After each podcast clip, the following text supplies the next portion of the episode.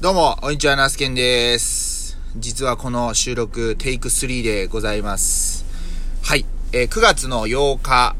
あ水曜日、えー時刻9時半ということで、今回もお届けしていこうと思います。僕が住んでいる三重県四日市市は、今朝、あ土砂降りまではいかないんですけども、おずーっとしとしと雨が降っておる感じでございます。梅雨が明けてからの方が梅雨らしい、もう日本の気候が変わっているなというふうに思っております。で、私、ナスケンですね、三重県四日市市というところで野菜農家をしております。野菜農家として野菜を作る以外にもですね、野菜農家として野菜作りを動画配信、まあ、YouTube でですね、動画配信したり、えーあとはですね、こうやって音声配信ですね、ラジオトークを使わせていただいて、音声配信をしたり、あとは、えーちょっと最近はね、できてないんですけども、えー食育活動ですね。えー野菜を持って行って、えー小学校の生徒のみんなに触れ合ってもらう活動をしたり、えーしておる感じでございます。すべての活動の、基本、基本というか僕の思いである野菜を身近に感じてほしいという思いを持って活動しておりますので、ぜひぜひ、このラジオもですね、えー、まあ、まあそういった野菜を身近に感じほしいっていうこともそうなんですけども、まあ僕自身についていろいろ話していこうというふうに思っておるわけなんですけども、そんな私、ナスケン、まあ、えー今年で、えー34歳、えーまあ今年、この9月で35歳になるわけなんですけども、人生の中での、こう、ターニングポイントみたいなのってありますか？というふうに、もしですね、え聞かれたら、間違いなく答えるであろうという部分について話していこうと思います。それはですね、高校生、えーまあ16歳、7歳の頃の話なんですけども、その当時ですね、私、ナスケン野球をやっておりまして、野球でこう、甲子園に出たいという思いをも持って、その当時、三重県では強豪校として知られる三重県立四日市工業高等学校に入学します。で、野球部に入部します。まあ、言うても成績もめちゃくちゃ成績がいいわけでもなく、かといってめちゃくちゃ悪いわけでもなく、本当に平均的なあ学力の、まあ、少年でした。でも野球もですね、めちゃくちゃ上手いっていうわけでもなく、まあ、まあ、普通に、えープレイしていたわけなんですけども、まあ、言うてもね、えー強豪校としとしとして知られる、えー高校の野球部に入学して、練習についていくのが本当に大変で、そこでね、1回目の人生で挫折というか、あーを味わうことになるんですね。で、まあやっぱり練習についていけず、それまでこう、厳しい練習っていうのをそんなにしたことがなかったので、ついていけず、1年生の秋9月頃にですね、その野球部を、まあ退部します。で、えー退部してからというものね、えー学校生活以外の時間、今まで野球ですね、授業以外の時間は野球をしていたわけなんですけども、その時間がぽっかり空いてですね、僕は何をしたかというと、やっぱりちょっと飛行の道に走ってしまうんですね。まあ飛行って言っても、そんなヤンキーとか、みたいなことをやっていたわけではなく、ただ単にあの、単車に乗りたい。バイクに乗りたいっていうことで、まあ、あの、乗っていたわけなんですけども、まあ、そんなこともあって、昼夜の生活が逆転してしまって、えー1年生の、まあ、冬ぐらいからですね、2年生の、まあ、春先ぐらいにかけて、もう本当にね、あの、学校に行ってるんですけど、学校の授業中に寝ちゃうというね、えー今思えば何やっとんねんということをね、えーやってしまうわけなんですね。で、先生に対しても反抗して、えーまあ、あの当時本当にいわゆる高校デビューみたいなね、まあ、今思えば、思い返せば、本当に恥ずかしい思いをして、えー恥ずかしい思、恥ずかしいことしてたよなと思うわけなんですけども、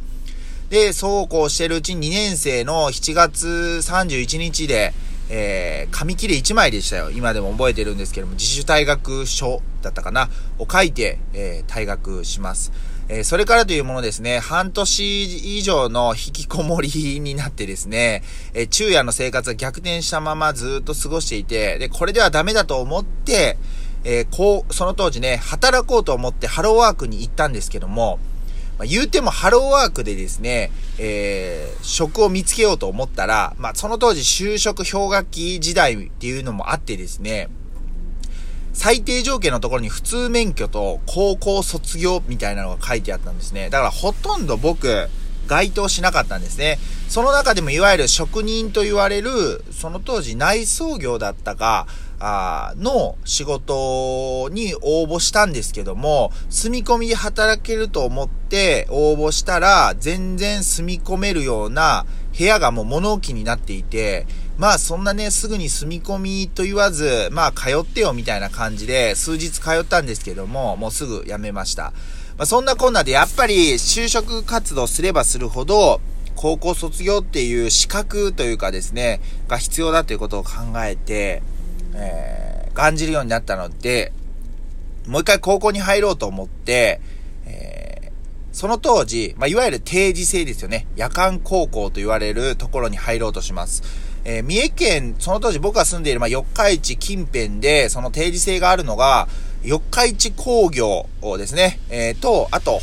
北西高校かな。昔、四日市北高校とかって呼ばれてたんですけども、今は北の星と書いて北西高校。で、あと、まあ、えー、定時制ではなくて通信制なんですけども、四日市高校の通信制っていうのがあったんですけども、えー、僕ね、四日市工業のいわゆる建築家ですね、全日制の方に通っていたので、えっ、ー、とね、1年生の時の単位が、本来その夜間高校定時制って4年通ってくださいっていうところが、単位が認められて3年で卒業できるよということを教えてもらって、えー、その当時ですね、17歳でまあ、再入学をして、まあ、20歳で卒業という感じに、えー、なると思って、まあね、やっぱ21とか2とかで卒業ってことを考えたら、やっぱ1年2年っていうのは大きいなと思って、え、もう一度ね、何かの縁で四日市工業の、今度は定時制に入学します。入学した、えー、学部というかは、えー、建築家でしたで。建築家じゃないと単位が認められないということもあって入学します。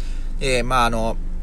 今ですね、まあこういうご時世なんで、えー、まあその学生の子たちっていうのは、まあその、えー、進学とか、あすごくいろいろこう悩んでいると思います。でそんな中で、えー、やっぱりこう、普通に進学するっていうこともそうなんですけども、まああの、早く社会に出て働いてみたいっていう子もひょっとしたら、いるかもしれないです。でそういう子には結構定時制っていいよっていう風なことをお話ししたいです。え、僕が通ってた時から今もうね15年以上経っているので、えー、若干というかかなり変わっているかもしれないんですけども、僕が入学した時は、えー、夕方のですね、えー、4時半とか5時半から授業がスタートして、え2時間、まあ1時間1時間授業をして、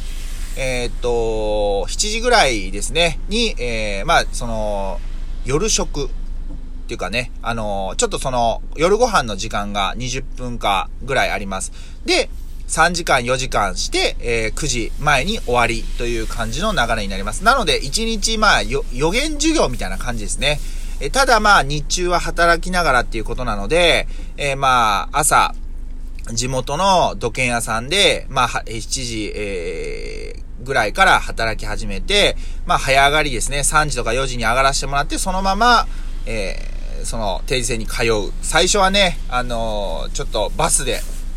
通っていました。免許、原付の免許も持っていなかったので、バスで通っていました。半年ぐらいかな。で、えー、その後原付の免許を取って、普通免許を取れるまでは原付で通って、えー、18歳になって、普通免許取れることになったので、えー、まあ、車庫に通いながらですね、えー、で、普通免許取得したら軽トラとかで通っていたという感じになります。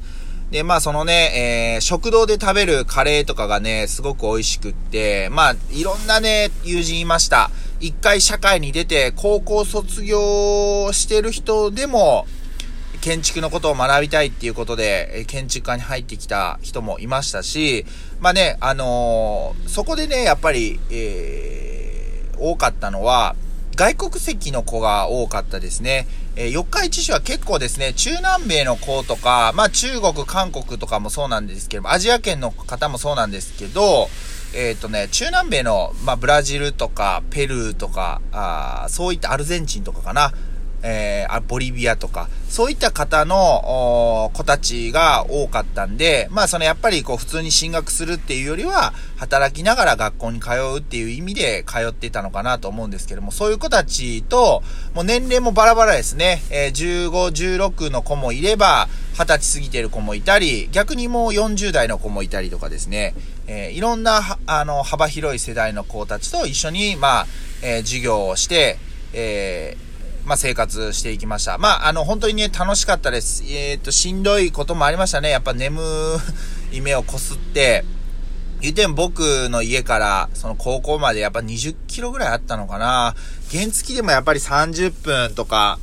うん、まあ40分ぐらいひどい時がかかったんで、今となってはいい思い出なんですけども、まああの本当にね、夜間高校、まあ働きながら学校で勉強するっていうことは、大変な一面もあるけども、やはりあの、えっ、ー、と、それだけ社会でも、の経験も積みながら、えー、学校の勉強もできるということなんで、すごいね、濃い、えー、まあ、3年間を過ごせました。はい。なので、えっ、と、もしね、進路、まあ、迷われている、まあ、その全日制の高校、いわゆる一般的な高校生活を送るっていうことももちろん、いいです。けども、やっぱり働きながら通いたいっていう子もいると思うんで、えー、そういった子はですね、えー、高校し、高校行きながらアルバイトするっていうよりは、えっ、ー、と、まあ、働きながら夜学校に行くっていう選択肢も持っていいのかなとも思いました。まあね、今日はちょっと堅苦しい話になっちゃったんですけども、これについてはね、また、あの、いろいろな機会で話をできればなというふうにも思っております。今日はね、こんな感じで、